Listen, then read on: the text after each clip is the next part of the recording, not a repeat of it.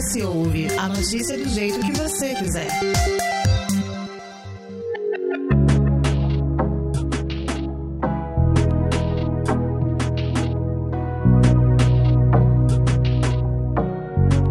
Em fevereiro desse ano de 2022, a Prefeitura de Vitória anunciou, como forma de aumentar a eficácia de segurança pública da capital, a fim de combater o crime e reduzir os índices de violência, a implementação de 150 câmeras de reconhecimento facial que usam computadores e algoritmos para reconhecer rostos humanos. Entre os ajustes e as avaliações, todo esse equipamento foi instalado em pontos estratégicos do município até o final desse mêsinho que está acabando, o de março, totalizando um investimento de 15 milhões de reais. É, Couto, mas tem um porém. Essa ainda é uma tecnologia pouco debatida juntamente com sua regulamentação não impedindo com que esse equipamento ganhasse escala na última década, indo de filtros nas redes sociais a casos mais avançados, como a identificação de foragidos da justiça. E é nesse ponto específico que a gente quer entrar aqui no episódio de hoje: a utilização dessa tecnologia como política pública de segurança. Como qualquer outra, ela está sujeita a falhas. E existem exemplos, como o caso da justificativa de prisão de homens negros, e que mais tarde comprovou-se que eles eram inocentes. Indo além, segundo o um estudo de 2019 da Universidade do Colorado, nos Estados Unidos, essa tecnologia erra mais em rostos de pessoas trans em comparação aos cisgêneros aquelas que se identificam com o sexo em que nasceram, escancarando uma discriminação como casos de transfobia. Nesse sentido, o que deve ser observado? O que, que deve ser debatido? Quais são as respostas à sociedade que, de forma direta, será exposta à tecnologia deve ter? E a nossa privacidade? Como é que ela fica? Essas respostas a gente tenta responder aqui no episódio de hoje do ES Ouve, que essa semana conversa com a advogada, mestre em Direitos e Garantias Fundamentais e especialista em Direitos Humanos e Segurança Pública, Verônica Bezerra. Eu que tenho que agradecer por dar a oportunidade da gente estar conversando sobre esse assunto, né, para trazer mais qualidade de vida e mais segurança real para nossa cidade. E a vereadora de Vitória pelo PSOL, Camila Valadão, que protocolou um requerimento sobre o assunto para obter mais informações junto à prefeitura. Eu que agradeço o convite e quero saudar a todos que estão aqui ouvindo esse episódio. Já sobre a administração municipal, nós tentamos uma fonte para estar aqui com a gente debatendo esse assunto, mas não obtivemos retorno. O espaço, como sempre, permanece aberto para manifestações e, é claro, quem sabe, um outro debate sobre isso. Agora a gente dá início à conversa.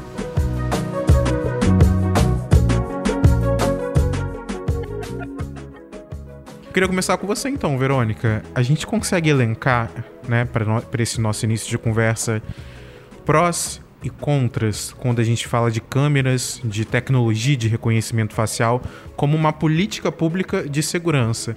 A gente consegue enxergar a tecnologia de reconhecimento facial muito para destravar um celular, mas e como política de segurança pública, né? Como está voltada para isso, para eficiência, né? Para a população, para a sociedade? É uma boa estratégia ou não?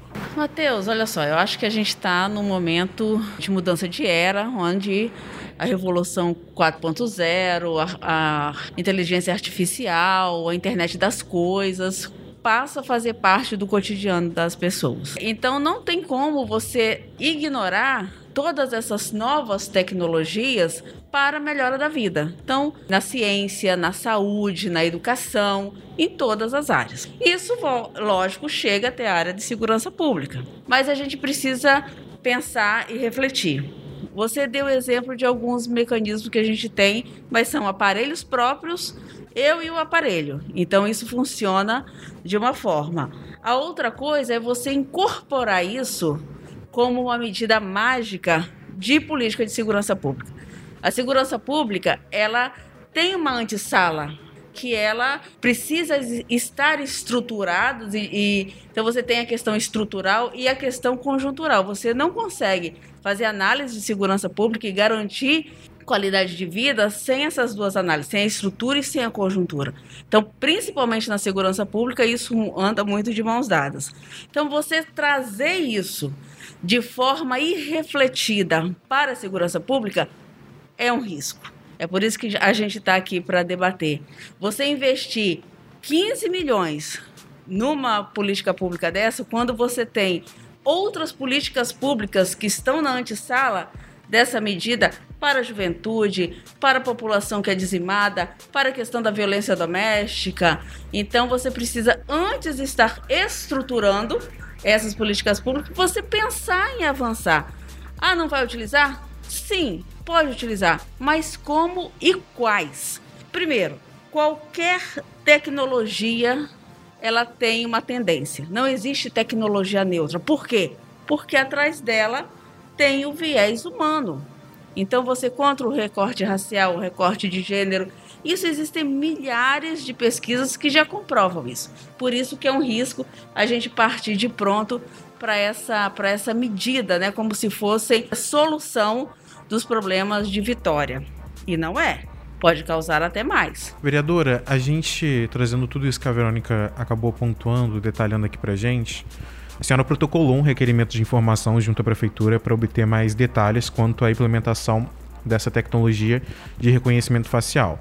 É, ao que a gente sabe, né, a prefeitura está trabalhando por fases junto dessa implementação. Então, uma primeira fase, colocando 10 câmeras, depois vai para 50 e até o final de março serão ao todo a 150, totalizando os 15 milhões que serão investidos conforme anunciado. Quais são as informações que a senhora, juntamente com a sua equipe, com o seu gabinete, não encontrou e por conta disso, consequentemente, quais são os temores? Porque implementar de qualquer jeito pode trazer sérios riscos. E, e se não, não, regulamenta, se não sabe como que esses dados vão ser armazenados, se não sabe como que isso vai ser utilizado, a população acaba ficando à mercê também de, de, outra, de outras questões. Então, quais informações a senhora e a sua equipe não encontraram e quais são os temores diante disso? Matheus, eu acho que você tocou em várias questões importantes, mas antes de entrar, eu queria dizer para quem está aqui nos escutando, que não estão tendo a oportunidade de nos ver, que eu estou aqui balançando a cabeça para absolutamente tudo que a Verônica falou. Eu concordo integralmente com todos os pontos que ela elenca. Porque quando a gente começou a fazer, inclusive, essa crítica no âmbito da Câmara de Vitória, ao projeto apresentado pela prefeitura, muitos falaram: Camila está defendendo a volta de estilingue na segurança pública, como se nós estivéssemos nos opondo a uma modernização da segurança pública, o que não é verdade. Nós não somos contrários à tecnologia, mas como a Verônica muito bem disse, antes de ser aplicada, nós precisamos debater, entender o que, que são essas tecnologias, quais são os prós, os contras, o que nós, enquanto enquanto coletividade, topamos abrir mão para ter isso enquanto política pública. Então é completamente diferente você instalar um aplicativo no seu celular que tem reconhecimento facial e essa é uma decisão individual que você está ali concordando, aceitando os termos de uso do aplicativo e utilizar isso como política pública. Então são dimensões diferentes que a gente precisa trazer para o centro do debate, senão ficar parecendo a lá, as atrasadas que não querem contar com a colaboração da tecnologia. Isso não é verdade. Então, quando a gente está falando da tecnologia de reconhecimento facial, a gente inclusive está falando de algo que não é novo nem no âmbito da segurança pública. Isso já vem sendo utilizado há muitos anos e é alvo de muitos debates nos vários países onde foram implementadas, ou mesmo no Brasil, onde nós temos cidades e estados que já implementaram. Na cidade de Vitória, e aí é onde eu entro agora, Matheus, na sua pergunta, nós não tivemos qualquer debate público acerca desse tema. E isso é gravíssimo. Nós temos, por exemplo, o Conselho Municipal de Segurança Pública de Vitória, que é composto por várias instituições. Conselho esse que tem o papel de debater, propor políticas públicas na área da segurança da nossa cidade, e esse conselho não discutiu essa temática. Além disso, nós não tivemos, por parte do executivo, a apresentação de nenhum estudo acerca desse tema. A prefeitura não apresentou estudos para dizer em que locais terão câmeras, por quais motivos, é, enfim, é, o que, que eles pretendem com essas câmeras. Nada disso foi repassado. O que nós temos de informação é aquilo que eu imagino que qualquer um que está nos escutando agora também terá ao entrar no site da prefeitura, que são as informações básicas de como vai funcionar essa tecnologia.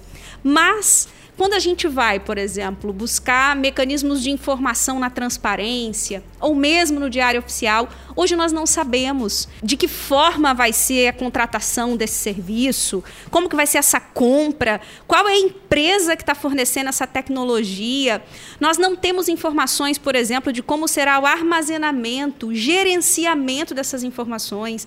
Não sabemos em que locais essas câmeras serão instaladas. Olha como é que isso é grave. Essas câmeras terão identificação, por exemplo. Ó, aqui tem uma câmera de reconhecimento facial, aquilo que na nossa avaliação deveria ser um direito do cidadão e da cidadã ao constatar essas câmeras. Enfim, são muitas lacunas. Todas essas questões não foram divulgadas. Na minha avaliação, há um outro aspecto que é gravíssimo. Para além de não ter debatido com o Conselho de Segurança, essa discussão não passou na Câmara Municipal de Vitória. E quando a gente está falando da Câmara, a gente está falando da instância que, em tese, eu vou usar essa expressão, representa melhor a coletividade e a pluralidade. Lá seria o espaço ideal para promover debates, para convocar a população para construir e participar dessa decisão. Mas, mais uma vez, nós temos uma decisão feita apenas pelo executivo, sem uma consulta às instâncias é, de debate ou de representação popular. Podemos dizer que é o BBB de Pasolini. Agora, o que, que será esse BBB de Pasolini, nós ainda não sabemos. O que é interessante é que você falando, Camila, antes da gente entrar nos dados concretos, né, que aconteceram já no Brasil e pelo mundo, eu estou pensando aqui o seguinte: em época de pandemia com máscara, vai reconhecer como? Exatamente. Só os olhos? Eu não tinha pensado nisso. Esse é um outro né? aspecto né? importante, então, é Eu, gente, todo mundo de máscara, né? Então, como é que vai ser? Eu acho que tem que se pensar se é o momento, se não é para além de tudo aquilo que você fala. Em 2019, em Copacabana, uma mulher foi presa, cercada, e chegou na delegacia, não era ela. Todo mundo era criminosa, foi, né? Então, assim, você entra numa, numa, numa rota de violação aos direitos fundamentais que é muito que é muito perversa, né? E aquela pessoa fica marcada. Infelizmente, o princípio constitucional do direito à defesa, da presunção de inocência, isso não vigora na nossa sociedade. Se o cara fala assim, foi ele, não foi. Excelente. Acabou. A gente tem um levantamento da Universidade de Essex, em Londres, onde 81% é constatado 81% de erro com esse mecanismo, né? Volto a falar, nenhuma tecnologia é neutra. Todos os dispositivos de inteligência artificial são orientados e manuseados por humanos. A gente tem, é só procurar na internet o projeto Tons de Gênero, né? Que faz todo esse levantamento e ele divulgou há pouco tempo que esse recrutamento ele demonstrou que a identificação facial reproduz o viés racializado. Mas isso não, não poderia ser colocado como, como um erro do algoritmo, já que já foi constatado que algumas redes sociais também têm essa questão de é, colocar pessoas mais brancas, pessoas mais é, que as, o pessoal tornou falar de padrãozinho, né? Ah. Das coisas, né? Que não é verdade, né? E nesse quem é sentido. que tá por trás do algoritmo? É, é uma empresa privada que você tem que concordar com os termos de uso. E o que muita gente coloca é que, é, por um lado, quem é contra vai dizer que você é obrigado a aceitar os termos de uso, principalmente que Qualquer smartphone você tem que entrar no e-mail, a maioria de uma única empresa. Raras exceções, você não tem que pôr um e-mail de, um, de uma gigante para colocar. O computador de casa também uma das gigantes que geram alguns desses algoritmos que vão servir para segurança pública também. Só que, por outro lado, se nós vivemos num mundo em que a gente já é obrigado a aceitar um termo de uso sem o nosso controle e não há uma de defesa pública para que as empresas deixem de fazê-lo, a gente também não seria obrigado a aceitar como um aceitei o termo de uso para essas câmeras? Vou voltar. Você já está lá na frente. Primeiro, a gente não está acostumado a questionar o, o algoritmo. E a gente se entrega. Eu recentemente conversando com alguns amigos. Quem que é assim? assim? Quem que lê aqueles termos todos, gente, com as não, letrinhas não é pequenas? Eu a não gente leio. se entrega na rede social, a gente se entrega em todo canto. Então eu falei assim: a minha brincadeira que eu gosto é, é enganar o algoritmo. Então você tem que ter esses mecanismos, você tem que incorporar isso na sua vida. Porque aquilo que veio para ajudar, para te dar segurança, te tira a, a segurança. Então, o primeiro ponto é isso. Quem manuseia o sistema é o homem. O homem espécie, né? Homens e mulheres. e são atravessados de preconceitos, são atravessados de questões. A gente não pode esquecer disso. Posso só complementar isso que vocês estão falando, que é muito importante, essa discussão do algoritmo? Porque, assim, a gente está falando de algo que segue um padrão, né? O algoritmo, ele segue um padrão. E qual que é o padrão da nossa sociedade? Não há neutralidade na tecnologia. Quem produz esses padrões? Quem coordenam esses padrões? Quem que monitoram esses padrões dentro das grandes empresas? E é o que a gente está falando aqui pensando rede social, que você geralmente entra ali tem uma concordância. No caso do reconhecimento facial, o negócio é mais complexo. Por quê? Porque a gente não está falando de algo que teve a sua anuência individualmente, que foi instalada enquanto política pública. A gente está falando geralmente de uma tecnologia que é importada e importada de países como, por exemplo, China, Israel. Portanto, eles são alimentados a partir de um padrão fenotípico que não é o nosso. Então você pensa, por exemplo, uma tecnologia chinesa, uma tecnologia israelense, enfim, norte-americana. Então você está falando de uma produção ali, é, de uma programação que não é inclusive a nossa. E tem um outro aspecto no caso da segurança pública e dessa questão do reconhecimento facial, que é o banco de dados. O banco de dados que nós temos utilizado por essas tecnologias e aí, não por acaso, a gente tem muitos erros. Tem um caso do Rio de Janeiro, por exemplo, de uma mulher que foi reconhecida, foi detida.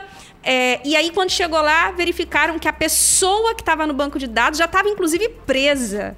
Né, e continuava a imagem dela ali no banco de dados. Então a gente está falando de um banco de dados que a gente não sabe o nível de atualização. Qual é esse banco de dados? Que banco de dados é esse? É um banco atualizado? Então, muitos vão dizer, inclusive, que essas tecnologias ela tem o objetivo de prender os mesmos suspeitos. Então, os suspeitos desse BBB a gente já sabe bem. E por último, sobre essa coisa do racismo algoritmo, que eu queria indicar, eu estava até lendo recentemente um livro bem novo, que é o do Tarcísio Silva.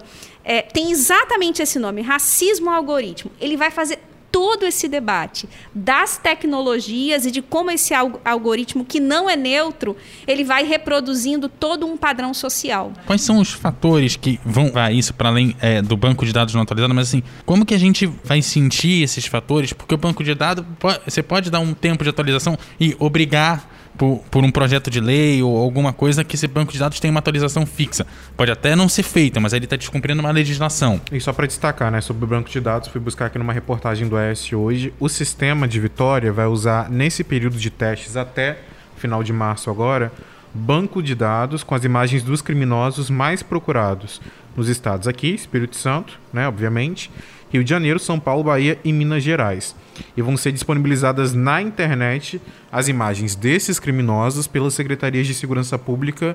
Né? Acredito eu que a ideia é, ao mesmo tempo que o sistema seja utilizado, a população também, né, por meio de, do Disque Denúncia, que é, que é super isso que é super importante também para todo esse combate à criminalidade. Mas voltando à sua pergunta, só para trazer só para trazer esse dado. Uma questão que eu tenho que colocar é, se uma pessoa é pega por uma imagem que não está nesse banco de dados, é levada pela, pela delegacia, ela tem alguma forma de denunciar isso? Vai ter que ter. Porque se essa, e qual é ela? Isso, essa é a grande preocupação, rapidinho, Verônica, porque isso que ele está falando, nós não temos um protocolo de atuação e abordagem. Isso é grave. Instala a câmera. Tá, mas e aí? Qual que é o protocolo de atuação e de abordagem de quem vai estar tá envolvido ali? Esse é um aspecto, Isso porque senão a gente a viola direitos coisa fundamentais. A ser informar a população no momento que seria, é, vamos colocar aquisição, olha, o protocolo de uso vai ser esse, esse e esse, vai ser utilizado de tal e tal forma, por isso a gente está gastando esse dinheiro que é público. Olha só, 15 milhões é muito dinheiro. São, é, a lista são os mais procurados. Você acha que os mais procurados vão estar na circunferência territorial onde essas câmeras vão estar? Existem pessoas que nasceram nas suas, nos seus territórios e nunca desceram. A gente está falando de Vitória, hein? Capital do Espírito Santo. Isso que a Verônica está falando é gravíssimo. Eu já atendi um, um, um menino que ele tinha 12 anos e nunca tinha ido ao Shopping Vitória ele nunca saiu do seu território. Isso, é, isso acontece em vários morros de Vitória. Eu quero saber quais os crimes. É só homicídio e tráfico? E os crimes de colarinho branco? Também vai ser reconhecido por esse sistema? A Universidade da Califórnia, por conta da quantidade de falsos negativos, ela aboliu esse sistema. Ela tinha implantado para segurança e aboliu.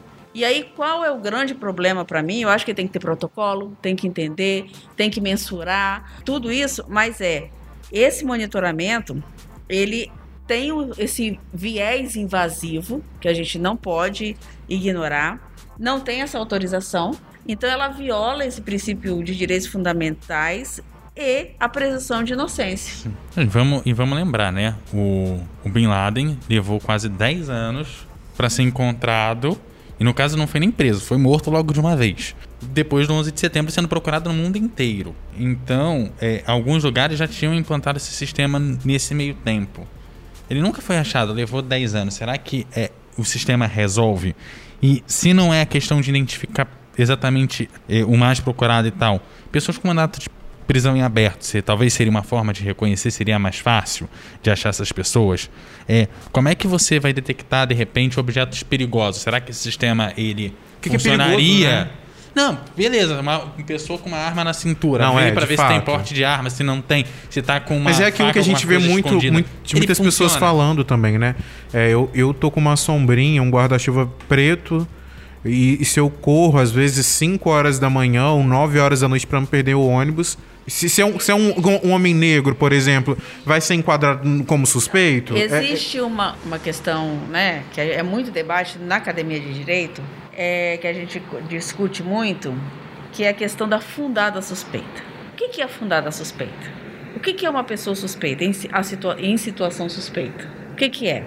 E certa feita, na polícia de Campos, é, passou no rádio, esse áudio é, reverberou. Na época eu estava estudando no Rio, o polícia falou assim: sujeito de cor padrão. Qual é a cor padrão para ser suspeito?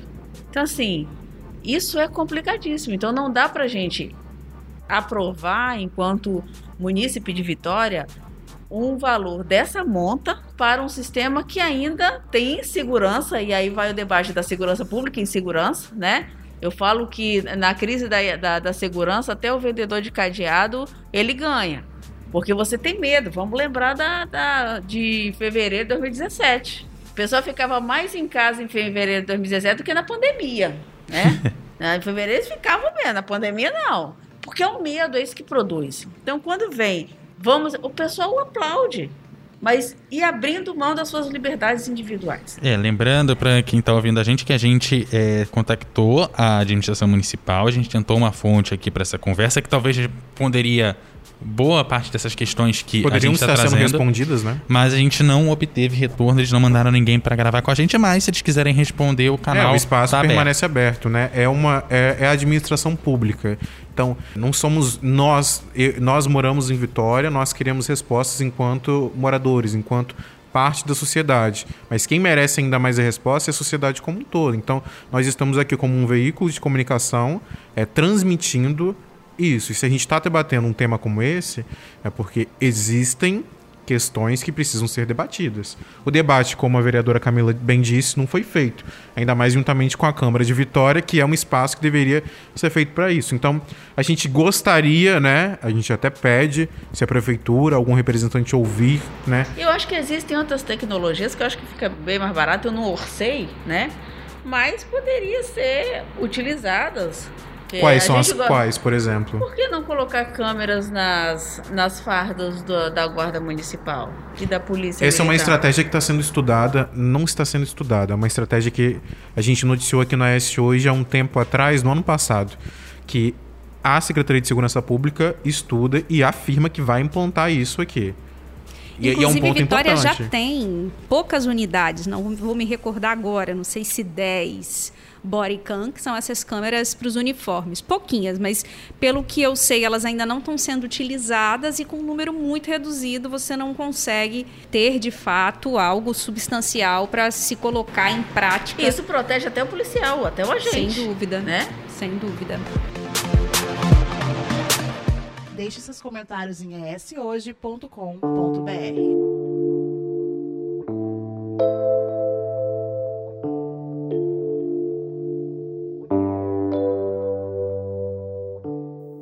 ponto que a gente tem, tem receio, que a gente fala de tecnologia aqui, é a questão do vazamento de informações, né? Geralmente, tem, com supercomputadores e tudo, será que a gente consegue é, processar essas imagens e conseguir manter essas imagens de segurança, sabendo que o próprio site da prefeitura foi hackeado não faz nem muito tempo, foi no finalzinho do, do ano passado? Pois é, se a prefeitura sequer consegue manter de forma segura o seu site, né, o seu provedor ali, com todas as informações dos munícipes da nossa cidade, a gente teve várias instabilidades no sistema da prefeitura ao longo do ano passado. Teve momentos, inclusive, que agendamentos de serviços de saúde tiveram que ser suspensos. Agora a cidade vai implementar uma tecnologia dessa com que segurança? Né? Eu acho que fica essa pergunta. Quando abre é, é, agenda para é, vacinação, para, né? Aquilo cai, você vai entrando, Exatamente. entrando, cai. E uma coisa aqui, eu não sou técnica de TI, mas é uma coisa, acho que mais simples do que algo Exato. tão elaborado, né? E tem uma coisa importante que eu queria destacar que é o seguinte: no Distrito Federal, quando foi implementada a tecnologia de reconhecimento facial, foi criou-se uma normativa né? Exatamente por entender que o que nós temos hoje como legislação não nos dão é, as legislações não nos garantem aquilo que é necessário diante dos direitos, os nossos direitos individuais, as nossas liberdades, o direito de ir e vir, o direito à proteção e etc. Então, no Distrito Federal foi feita uma lei é, uma regulamentação falando exatamente do uso, do armazenamento, de todas essas informações. Uma das coisas que nós questionamos a prefeitura, porque isso também não está nítido, como que vai ser armazenado, gerenciado, quem tem acesso, nada disso é público. É, e essa é uma preocupação que nós temos. Nós questionamos é, a Lei Geral de Proteção de Dados prevê a necessidade de um relatório de impacto de proteção de dados no âmbito da segurança pública e nós não temos nitidez sobre esse relatório. Como que ele vai ser produzido, como que ele vai ser alimentado, o que, que a prefeitura está estruturando para isso. Mais uma vez, a gente volta naquele tema. Não é só criar e anunciar a tecnologia de reconhecimento facial. Há inúmeras questões que estão envolvidas aí. E eu queria destacar alguns riscos que alguns estudiosos acerca do tema vêm apontando. A vigilância em massa é um tema que aparece, portanto, a gente precisa de uma lei que nos respalde, porque qual é a garantia que nós temos, por exemplo, que atividades políticas não serão vigiadas por esse sistema ou outras atividades? É, além disso, muitos falam, acho que a Verônica já destacou isso também, dessa questão da violação dos direitos fundamentais, a privacidade, ir e vir, a presunção de inocência, que a Verônica destacou, racismo e transfobia, que também são temas que aparecem muito nesses sistemas, e violação de direitos de crianças e adolescentes, que eu tenho muita preocupação, porque a gente está falando de sujeitos em desenvolvimento e como que as suas imagens podem ser utilizadas. Um tema ainda muito importante que em Vitória também não está nítido e que na minha avaliação é uma incógnita que inclusive os órgãos garantidores de direitos é, deveriam acompanhar melhor é quais são os conceitos de espaços e equipamentos. Por exemplo, essas câmeras serão utilizadas perto de é, espaços onde tem organizações políticas, organizações religiosas, é, tratamento de saúde, escolas. Então, quais serão os pontos de vitória que receberão essas câmeras? Nada disso foi apresentado pela administração municipal. Que outros mecanismos, além do reconhecimento facial, a gente pode implementar na segurança pública e que é possível, talvez até dentro de uma legislação que a gente já tenha? Essa pergunta é ótima, porque para além do que se pode implementar, nós entramos em um debate que é qual é o papel do município na política de segurança. São dimensões diferentes que a gente precisa entender, né? Uma coisa é a competência do Estado, outra coisa é a competência do município. Isso é importante a gente pensar, porque essas atribuições, inclusive, já estão previstas na nossa legislação. Né? Em Vitória, por exemplo, nós temos a Guarda Municipal. A Guarda Municipal não é uma polícia militar ela não tem as mesmas atribuições da Polícia Militar. As competências da Guarda estão previstas pela Constituição e Estatuto da Guarda. Então, quando a gente fala da segurança no âmbito do município, a gente está falando de algo que não compete exclusivamente ao município, essa segurança ela precisa ser compartilhada com os demais entes federados que também têm a responsabilidade sobre essa política. Portanto, no âmbito do município, eu acho que nós temos um desafio em Vitória hoje que é aprofundar o debate da segurança pública, o direcionamento da Guarda Municipal e o que, que tem que ser as iniciativas na área da segurança. Eu defendo uma lógica de segurança muito mais próxima e comunitária. O município teria condições, por exemplo, de pensar a segurança pública pelo viés preventivo, que é o que lhe compete. O município não tem papel investigativo, é, não tem papel de prisão em flagrante. Aliás, de, minto, prisão em flagrante, você ainda tem uma né? Tem alguns nuances jurídicos ali. Acho que a Verônica, inclusive, pode falar melhor do que eu. Mas nós temos, por exemplo, várias decisões que, inclusive, anulam muitas ações feitas por guardas municipais porque não tem competência legal para tal ação na segurança pública. Então, quando o prefeito anuncia a compra, por exemplo, de fuzil para a guarda, eu me pergunto, mas para que? Se esse tem que ser o papel da guarda, eu particularmente defendo que não. Eu defendo uma guarda que cumpra aquilo que está previsto na Constituição e no Estatuto das Guardas. Eu defendo uma lógica de segurança muito mais pautada na, no diálogo, na lógica comunitária, na lógica prevenção. Eu já tive a oportunidade. E como é que seria essa atuação da guarda, para ficar posso, mais claro de qual é a atuação falar. dela? Vou, por último, exemplificar para quem está nos escutando entender melhor. Assim, eu tive a oportunidade de acompanhar, na época como pesquisadora, os comitês da paz que foram criados na época da administração do João Coser, que eram comitês em comunidades que debatiam a segurança na sua comunidade. É a comunidade participando do debate da segurança. O que, que traz a paz, o que, que traz a segurança na nossa comunidade? É só gente armada? Não. Pode ser iluminação pública, é o terreno baldio, é você melhorar a presença da guarda dentro da sua lógica preventiva na porta de uma escola, numa determinada entrada, numa sinalização. Então, são mecanismos que constroem a participação. Aí, hoje, a gente teve um outro direcionamento para a guarda municipal e você não tem muitas vezes uma guarda comunitária presente. Aí o que, que acontece? Chega uma comunidade lá, posso dar exemplo. Tivemos numa audiência pública na região de São Pedro, por exemplo, onde os moradores estavam lá dando aula é, literalmente para as forças de segurança para falar: não, gente, mas vocês estão no lugar errado. Se vocês querem aprender quem é do tráfico, não é nesse lugar que vocês têm que estar, vocês têm que estar na rua tal e tal. Por quê? Porque quem que conhece a realidade daquela comunidade são os moradores. Se você não tem um agente da segurança próximo, que conhece, que estabelece ali uma relação de confiança, seguramente você terá muitas dificuldades para implementar uma política de segurança que não seja só a lógica da prisão. Você falou muito sobre a antessala né, da segurança pública, que deve estar bem estruturada para que ações como a do reconhecimento facial, por exemplo, sejam implementadas. De que forma a gente pode fazer um comparativo e até mesmo uma análise, e aí você traz as informações que são mais pertinentes, porque você é especialista aqui, né? E vamos lá. De que forma a redução de políticas sociais é, acabam, consequentemente, no aumento de problemas relacionados à violência né, nas cidades e etc. Ou seja, o impacto de um no outro. Diferente do que se pensa, a última ratio, a última trincheira é a utilização de armas e viaturas. Então, quando eu falo da antessala, você precisa ocupar o espaço urbano, os espaços com qualidade, com iluminação, com atividades, com que o munícipe ele sim tenha resgate o sentimento de pertença. Aquela praça é dele, aquela rua é dele, é ali que ele vive, é ali que ele repousa a sua alma. Eu acho que é é interessante você trazer isso. Que ele se desloque e utilize aquele local para acesso aos bens e serviços de forma qualificada, de forma é, responsável. Então, é importante que é como o carrinho de sobremesa, né? Tem que botar lá, você tem que disponibilizar e ele pega o que ele quiser.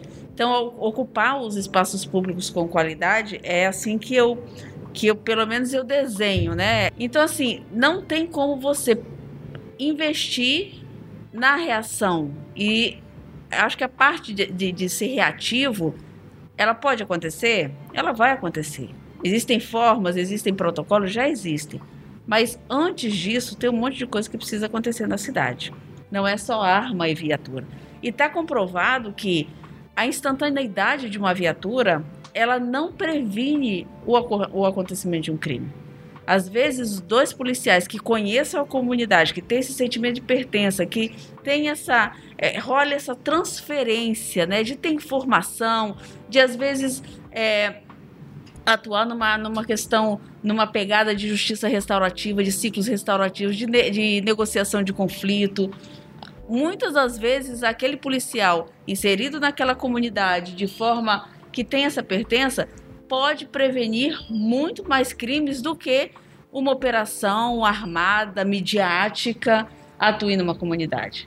Né? Então, dois policiais, a gente sempre costuma, dois policiais andando numa calçada, às vezes a pessoa vem com a intenção de praticar algum crime por algum motivo, é muito mais fácil ela demover da ideia do que uma viatura passar rápido. Então isso está comprovado cientificamente. Né? Mas aí eu te, eu te questiono. O reconhecimento facial, as câmeras mais modernas, de, de certa forma, não seriam um, um apoio ainda mais para essas questões envolvendo a viatura da guarda, ela não vai chegar lá em tempo hábil e não vai Sim, conseguir evitar. Mas aí não seria uma, uma não, balança, de certa forma? Essa, essa foto, esse dado vai ter que estar armazenado com segurança em algum lugar para ter o, o, confronto. Se aquela pessoa que cometeu o, o delito, né, o, o fato delituoso, ela não está no banco de dados, então não é milagre. E aí, quando a gente fala da, do, do, do, armazenamento desses dados, e a LGPD, a Lei Geral de Proteção de Dados, nós temos três, né, três marcos regulatórios da, da parte da internet, que então tem a internet das coisas, tem a LGPD e a Lei de Acesso à Informação. E a LGPD ela entra ano passado em vigor. Ela é muito nova e tem mais dúvida do que tudo. Então, quando você trata de anonimização de dados, de tratamento de dados, a gente, as, principalmente o mundo jurídico, ainda não está é, é, tranquilo com isso. Existem muitas dúvidas. Os nossos dados hoje, ele, os nossos dados, eles estão disponíveis e eles valem muito. E a gente continua entregando. Continua entregando. Aí vamos supor, todos esses dados armazenados, só Deus sabe como, né, Camila? termina o processo, o dado da pessoa está lá. E, é, e a pessoa é absolvida. Porque ela só, é, é ela só é considerada culpada depois de trânsito julgado da sentença. O que, que é isso? Quando não tem mais recurso. Aí ela é inocente. E esse dado vai sair de lá? Como é que vai ser feito essa, essa, esse gerenciamento, essa gestão de dados? Em relação às câmeras de reconhecimento facial, a pessoa é detida por conta, por conta dessa, dessa tecnologia, ela vai para lá, aí ela não tem nada a ver com aquilo, foi pega errado, mas às vezes a ficha dela fica, fica suja e ela, diante de qualquer coisa, vai ter aquele registro de que ela foi o quê? Autuada, o nome dele vai ficar não, sujo, e, vai ficar... E, e, não é nem isso. Além, ex, existem casos na central de mandados de prisão, vira e mexe, isso acontece, né? Os mandados não são dados baixa. Aí a pessoa é, é, é apreendida numa blitz, o mandato está em aberto, só que o caso já acabou. E aí? Até explicar, como diria minha mãe, que focinho de porco não é tomada, você já bagunçou tudo e isso é muito complicado. Então não dá para a gente abrir mão disso, abrir mão. E por isso que a gente tem uma Constituição que garante com extenso né, artigo 5 de garantias e direitos fundamentais para que tente evitar esse tipo de violação. Porque você fica marcado, não tem jeito. Tem um, um livro, Franz Kafka, O Processo, todo mundo tinha que ler esse livro, principalmente quem faz direito, que tem num dado momento que ele é preso ele é processado, investigado, processado, condenado sem saber por quê. Não vou dar nenhum spoiler do livro aqui. Mas no momento em que ele, que a personagem principal ele é, ele é preso, e aí não falam por quê, ele fica no canto assim, assim, mas ele fala, você não é nada. Então a pessoa quando é presa parece que ela tem uma doença contagiosa, pior do que o Covid. Então você está preso, acabou. Olha, fulano está preso, fulano já passou pelo sistema. Então é, fica aquela, aquele carimbinho, aquela marca, né? Por isso que a gente tem que ter cuidado com a gestão de dados.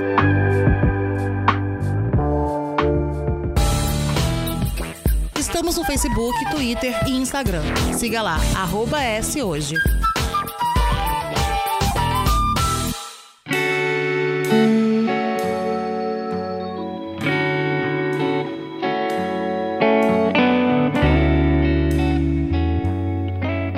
Ponto que a gente tem que colocar aqui. A defesa de vocês dois não é contra a tecnologia dentro do sistema de segurança. A gente está falando de uma tecnologia específica.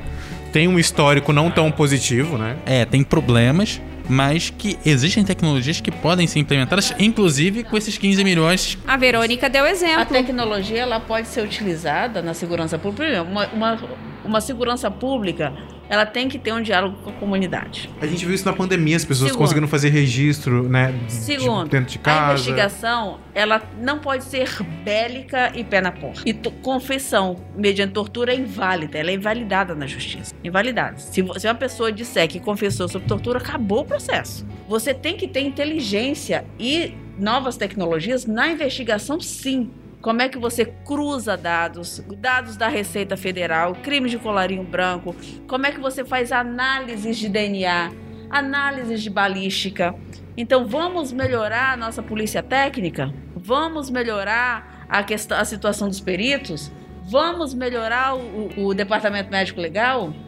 Para que possa fazer os exames, possa sair mais rápido. Então você tem N maneiras de utilizar a inteligência, utilizar a ciência, utilizar as novas tecnologias sem violar direitos humanos. Não é que não possa, volta a falar, a gente não tá, mas você tem que ter critério. Você tem que saber como é que vai ser armazenar os dados. E isso, e saber que tem erro não é Tem milagre. que ter um procedimento. Tem. É uma regulamentação, de fato, de como isso vai ser implementado, porque cada município tem suas particularidades. Cada município tem os seus pontos chaves, podemos dizer assim. Então, a gente sabe que Vitória é um município onde tem uma criminalidade ativa. Então, se você usa tecnologia só para dizer que o ambiente está seguro, a criminalidade acaba utilizando disso para si próprio, de certa forma. Então, você tem que buscar utilizar aquilo como forma de sim trazer segurança para a cidade, como forma de reforçar ainda. Eu vou trazer a câmera aqui, beleza. Mas eu também vou trazer uma melhor iluminação pública para o bairro,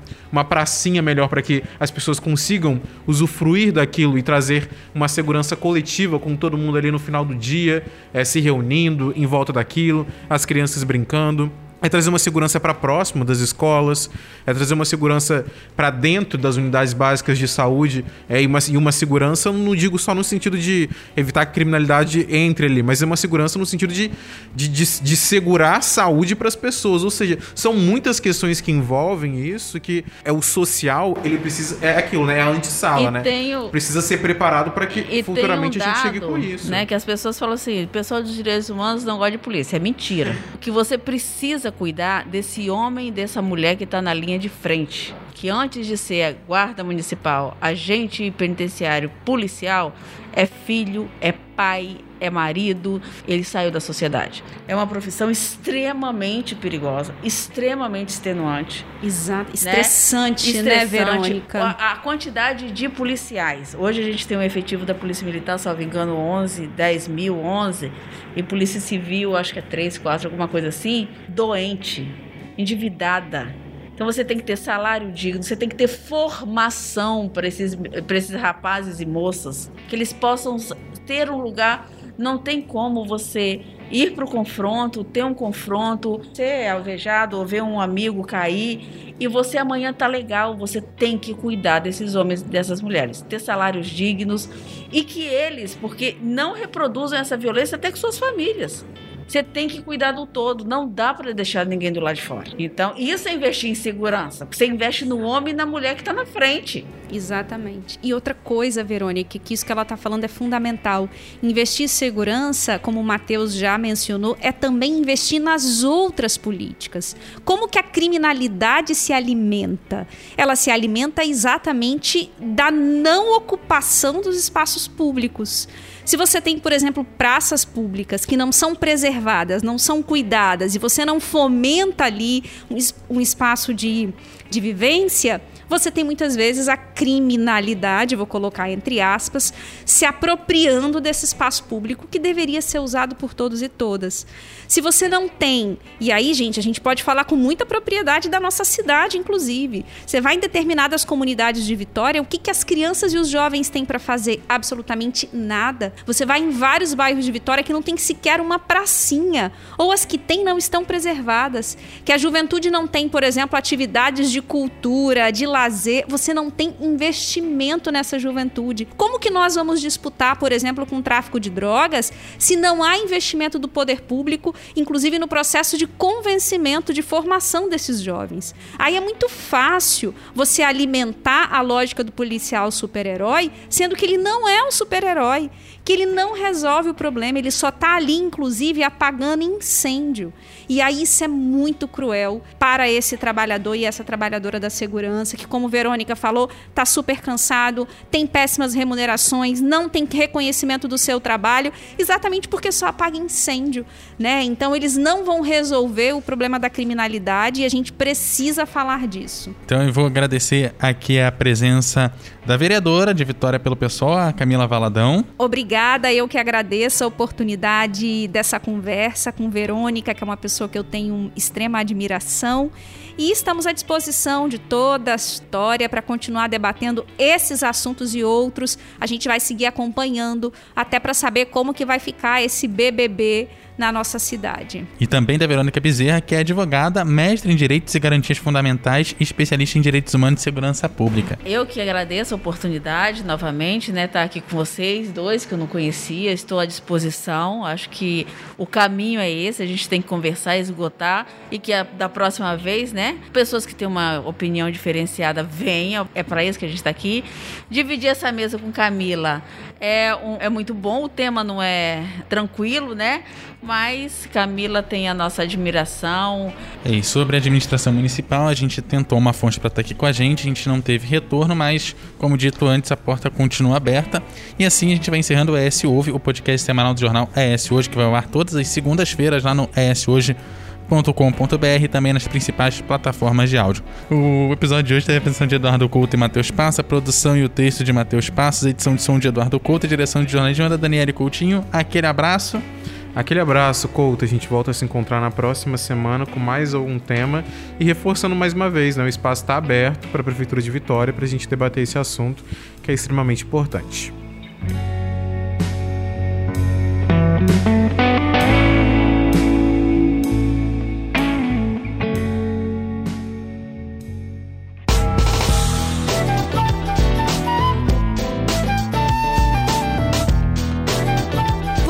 Encontra o ES Hoje nas redes sociais pelo arroba Hoje, no canal do YouTube e no site eshoje.com.br.